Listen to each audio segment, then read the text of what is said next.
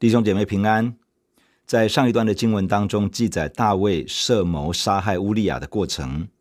大卫写信交给乌利亚，要他带到前线去给约押。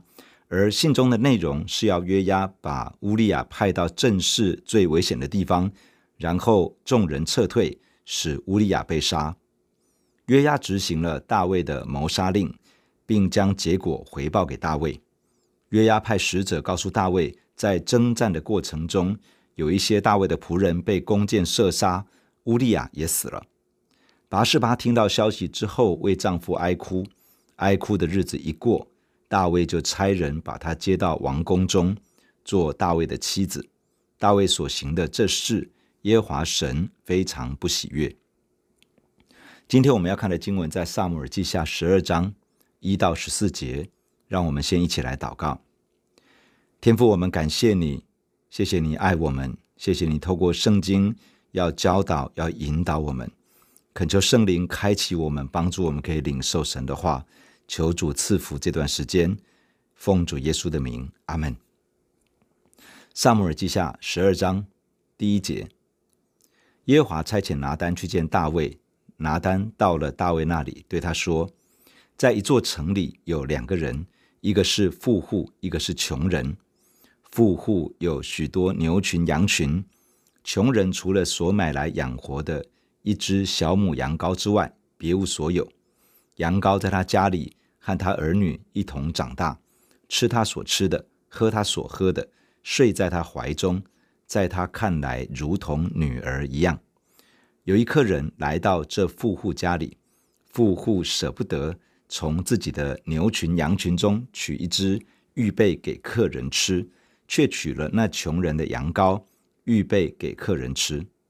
大卫就甚恼怒那人，对拿单说：“我指着永生的耶和华起誓，行这事的人该死，他必偿还羊羔四倍，因为他行这事没有连续的心。”拿单对大卫说：“你就是那人。耶和华以色列的神如此说：我膏你做以色列的王，救你脱离扫罗的手。”我将你主人的家业赐给你，将你主人的妻交在你怀里，又将以色列和犹大家赐给你。你若还以为不足，我早就加倍的赐给你。你为什么藐视耶和华的命令，行他眼中看为恶的事呢？你借亚扪人的刀杀害赫人乌利亚，又娶了他的妻为妻。你既藐视我，娶了赫人乌利亚的妻为妻，所以刀剑必永不离开你的家。耶和华如此说：“我必从你家中兴起祸患攻击你，我必在你眼前把你的妃嫔赐给别人，他在日光之下就与他们同寝。你在暗中行这事，我却要在以色列众人面前日光之下报应你。”大卫对拿单说：“我得罪耶和华了。”拿单说：“耶和华已经除掉你的罪，你必不至于死，只是你行这事，叫耶和华的仇敌大得亵渎的机会。”故此，你所得的孩子必定要死。经文的开始说到，耶和华神差遣先知拿单去向大卫说话。拿单向大卫说了一个故事，或者说是比喻。不过，整个内容和拿单陈述的语气听起来应该像是一个真实的事件。拿单所说的内容大致如下：在一座城里，有一个富翁，一个穷人。富翁很富有，牛群羊群一大堆。这个穷人很穷，他用仅有不多的钱买了一只小母羊羔。此外，家里面啥也没有了。穷人很疼惜这只羊羔，让羊羔与自己的孩子一起成长，一起吃喝，一起睡卧，简直是当做自己的女儿来看待。有一天，富翁家里来了客人，富翁想要请客，舍不得把自己的牛群羊群当中拿一只宰杀来吃。富翁想到穷人家里有一只母羊。就把那只母羊拿来，预备宴席款待客人。大卫听到这里，心中怒火燃起，很生那个富翁的气。大卫对拿单说：“我指着永生的耶和华上帝起誓，这个人糟透了，他该死。”大卫不是真的认为这个人要被处死，而是在愤怒中脱口而出骂这个人该死。大卫做出了判决：这个人必定要偿还羊羔四倍。因为他行这事没有连续的心，在出埃及记二十二章第一节提到，人若偷牛或羊，无论是宰了是卖了，他就要以五牛赔一牛，四羊赔一羊。大卫没有判那个富翁死刑，但是判他偷窃。这个富翁偷窃的对象是一个财力远远不及他的穷人。大卫认为该罚这个富翁，判他赔偿四倍，要偿还这个穷人四只羊羔。听完大卫所说的话，拿单对大卫说：“你就是那个富翁。”大卫宣判那个侵夺欺压穷人的富翁是有罪的。而拿单直接指出，大卫就是这个故事里面的富翁。拿单指出大卫的罪，并将耶和华神对大卫要说的话宣告出来。这段给大卫的信息可以分成几个部分。第一，细数神在大卫身上的恩典。神透过拿单告诉大卫，神曾经高立大卫做以色列的王，曾经拯救大卫脱离扫罗的追杀。神曾经将主人的家业交给大卫，这意思是大卫承接了以色列的王位。神也将主人的妻交在大卫的怀中，这指的是当时的风俗习惯里面，继任的君王可以接收前任的君王的王后妃嫔。继任者不一定真的会这样做，但是继任做王的人有权利这样做。大卫应该是没有接收扫罗的妻妾。神只是强调把这样的权利交在大卫的手中。此外，神还将以色列和犹大家赐给大卫，使得全以色列各个支派都接纳大卫，拥立大卫做王。神拣选高利大卫为王。神透过扫罗追杀的过程塑造大卫，预备大卫登上王位。神成就他的应许，感动犹大和以色列众支派同心接纳大卫。永立大卫做王，大卫得以接收前一任君王扫罗所有的一切产业。神用这些话来提醒大卫，耶和华神在大卫的生命中有何等深厚的恩典。而大卫若是觉得不足够，只要大卫向神祈求，神说：“我早就加倍的赐给你。”也就是说，耶和华神从过去直到现在，一直到将来。都是大卫一切所需的源头。耶和华神能够满足大卫一切的需要，而他也乐于这样做，来施恩在他所拣选的人身上。第二，指责大卫的罪。神透过拿单责备大卫，说他藐视耶和华的命令，行神眼中看为恶的事情。拿单指出具体的罪行，就是大卫借刀杀人。透过与亚扪人的征战，设谋杀害乌利亚，又强占乌利亚的妻子作为自己的妻子。大卫谋杀乌利亚，抢夺乌利亚的妻子，基本上没有人知道完整的事件。约押知道大卫设谋杀害乌利亚，但是可能不知道大卫与拔示巴有染，因此也不一定能够联想到大卫的谋杀与迎娶拔示巴有直接的关系。除了约押之外，应该没有什么人知道大卫借刀杀人的计谋。然而，大卫在暗中所做的一切，耶和华神全都看在眼里。神是鉴察万事的神，连隐秘的事情他都知道。希伯来书四章十三节说：“被造的没有一样在他面前不显然的。原来万物在那与我们有关系的主眼前都是赤露敞开的。”没有什么小事、细微的事、隐秘的事能够逃过神的眼睛，他通通都看见。罗马书二章十六节提到，神审判人的隐秘事，人可能因为不知道这些隐秘事而无从判断是非对错，人可能觉得事情微不足道而认为不必追究，人可能认为那些是属于私领域的事而不想多管。但是神是按着公义审判的神，他知道每一个人的每一件事，他也必定审判隐秘的事，彰显他的公义与判断。第三，宣判大卫犯罪的结果。神说，大卫既然藐视他而娶了乌利亚的妻子，所以刀剑必永远不离开大卫的家。这里的意思，并不是神只追究。娶乌利亚的妻子为自己的妻子，也就是强占别人的妻子的这件事情，而是用这个事件作为代表。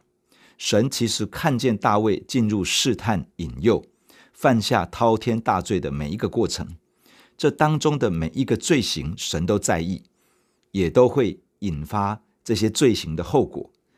这里提到刀剑必永不离开你的家，意思也不是说只有这方面的后果。接下来的经文就说出大卫一连串的罪行所带来的影响。我必从你家中兴起祸患攻击你，这表示在大卫的家会发生很大的罪恶与伤害的事情，而这些事情会带给大卫的家很多重大的危难和灾祸。后来，大卫的长子暗嫩强暴自己同父异母的妹妹，也就是押沙龙的胞妹他玛。押沙龙为了报复，将暗嫩杀害。后来，押沙龙叛变。发动政变夺取国位，甚至想要将大卫置于死地。这里提到：“我必在你眼前把你的妃嫔赐给别人，他在日光之下就与他们同寝。”在押沙龙叛变的时候，有一个谋士提议将大卫留在耶路撒冷看守王宫的妃嫔带来，在王宫的平顶上公开与他们同房，想要借此来激怒大卫。经文里提到说：“你在暗中行这事，我却要在以色列众人面前，在日光之下报应你。”大卫想要遮盖自己各样的罪行，神却要揭露这一切，让众人都知道，来作为鉴戒。拿单将从耶和华神那里来的信息告诉大卫之后，大卫立刻对拿单说：“我得罪耶和华了。”大卫承认自己犯罪，不再隐藏。得罪耶和华，并不表示没有得罪人，更不表示没有造成别人的伤害。大卫这样说，是因为不论犯下什么罪行，不论是得罪神、得罪人，或者是得罪自己的身子，真正的核心其实都是得罪神。人是按照神的形象样式所造，人生命真正的主宰是上帝自己。当一个人对另外一个人犯下恶行，造成伤害，其实是得罪这个人背后的上帝，是对于上帝的藐视与不敬。大卫深知自己所得罪的不单单是人，更是神自己。他在指责他的先知拿单面前，承认自己的罪恶过犯。拿单随即宣告说：“耶和华已经除掉你的罪，你必不至于死。只是你行这事，叫耶和华的仇敌大得亵渎神的机会。”故此，你所得的孩子必定要死。除掉你的罪，意思是罪已经被赦免。约翰一书一章九节这样说：“我们若认自己的罪，神是信实的，是公义的，必要赦免我们的罪，洗净我们一切的不义。洗净一切的不义，是将犯罪的记录全然抹除掉。当我们在神的面前真诚地承认自己的过犯罪恶，神会有完全的赦免。”甚至是将犯罪的记录都除去，在神的面前，罪已经被除掉。神看我们是洁净的，如同一个没有犯过罪的人一样。只是犯罪所带来的后果与影响，可能不是随着罪被赦免而立刻消失不见。大卫的罪是被赦免了，但是后续还要面对许许多多犯罪所带来的后果和影响。这一切都需要仰望神的怜悯。与恩典来度过。从今天的经文，我们还有几点与大家分享。首先，犯罪的根本原因是因为内心藐视神、藐视耶和华的命令。藐视的意思是轻看，换一种说法，就是没有按着神所当得的来对待他。神是创造万物的主宰，是拯救人脱离罪恶过犯辖制的救主。是赏赐救赎恩典、恢复神对人原初计划的君王。这位独一的真神，能够满足人生命当中一切的需要，能够解决人生命当中所有的困境。只要人来到他的面前，恳求他、求告他，专心的寻求他。诗篇十六篇第二节，诗人向耶和华祷告，这样说：“你是我的主，我的好处不在你以外。”我们的好处不在神以外，我们生命中所需要的一切好处都在神的里面可以找到，可以领受。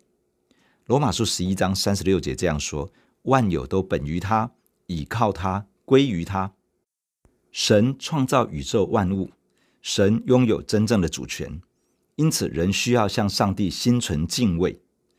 万物的存续是因为神的恩典和能力，他用全能的命令托住万有，因此人需要学习来依靠神，从他领受恩典与能力。终有一天，所有的受造万物都要在上帝的面前交账。因此，人在活着的日子里，要学习神的法则，明白神的心意，照着神的旨意而活。当人从内心轻看神，不把神当一回事，没有按着神所当得的来敬畏他，来倚靠他，来顺服他，这就是藐视神的心态。藐视神的人，自然会藐视神的话语，藐视神的命令。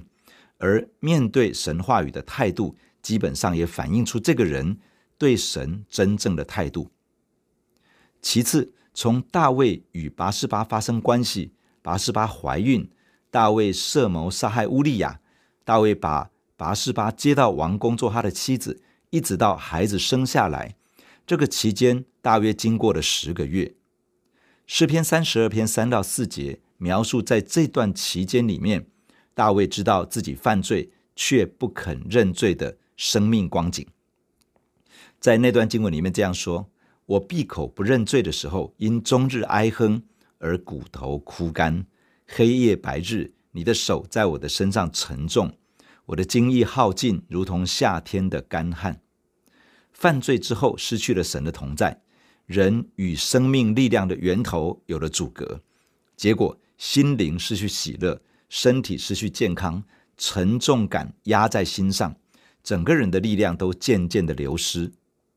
诗篇五十一篇三节说：“我知道我的过犯，我的罪藏在我面前。”犯罪的人知道自己的罪，就算不知道自己犯罪的程度有多深，就算不知道犯下的罪行有多少，但是内心肯定会有罪恶感的缠绕，挥之不去。这就是那十个月当中大卫真实的光景，这也是每一个在犯罪得罪神的人身上真正的景况。诗篇三十二篇一节二节这样说：“得赦免其过、遮盖其罪的，这人是有福的；凡心里没有诡诈，耶和华不算为有罪的，这人是有福的。”诗篇三十二篇五节这样说：“我向你陈明我的罪，不隐瞒我的恶。”我说：“我要向耶和华承认我的过犯，你就赦免我的罪恶。”大卫在罪恶感的痛苦当中，在与神阻隔的枯干里面，经历了十个月的时间。当神差遣先知拿单指出他的罪时，他在神与拿单的面前承认自己的罪，立时耶和华神赦免了他的罪，大卫就经历到与神之间的关系修复了。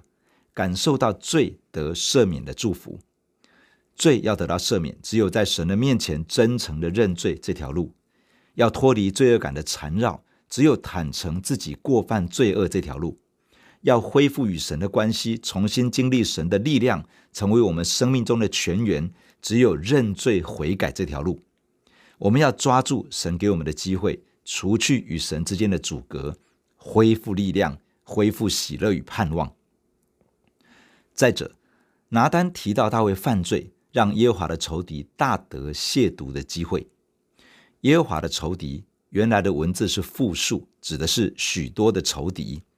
这个包含了第一，魔鬼撒旦是神的仇敌。当神的子民犯罪得罪神的时候，撒旦得到一个亵渎神的机会。第二，与神的子民为敌的人，其实是与神为敌。当神的儿女落在罪中，当属神的领袖落入试探、引诱、犯罪而承受罪的后果时，这些原本就与神的儿女相敌对的人，往往会趁机羞辱神的儿女，会攻击属神的群体，也就是教会，而这其实就是亵渎神。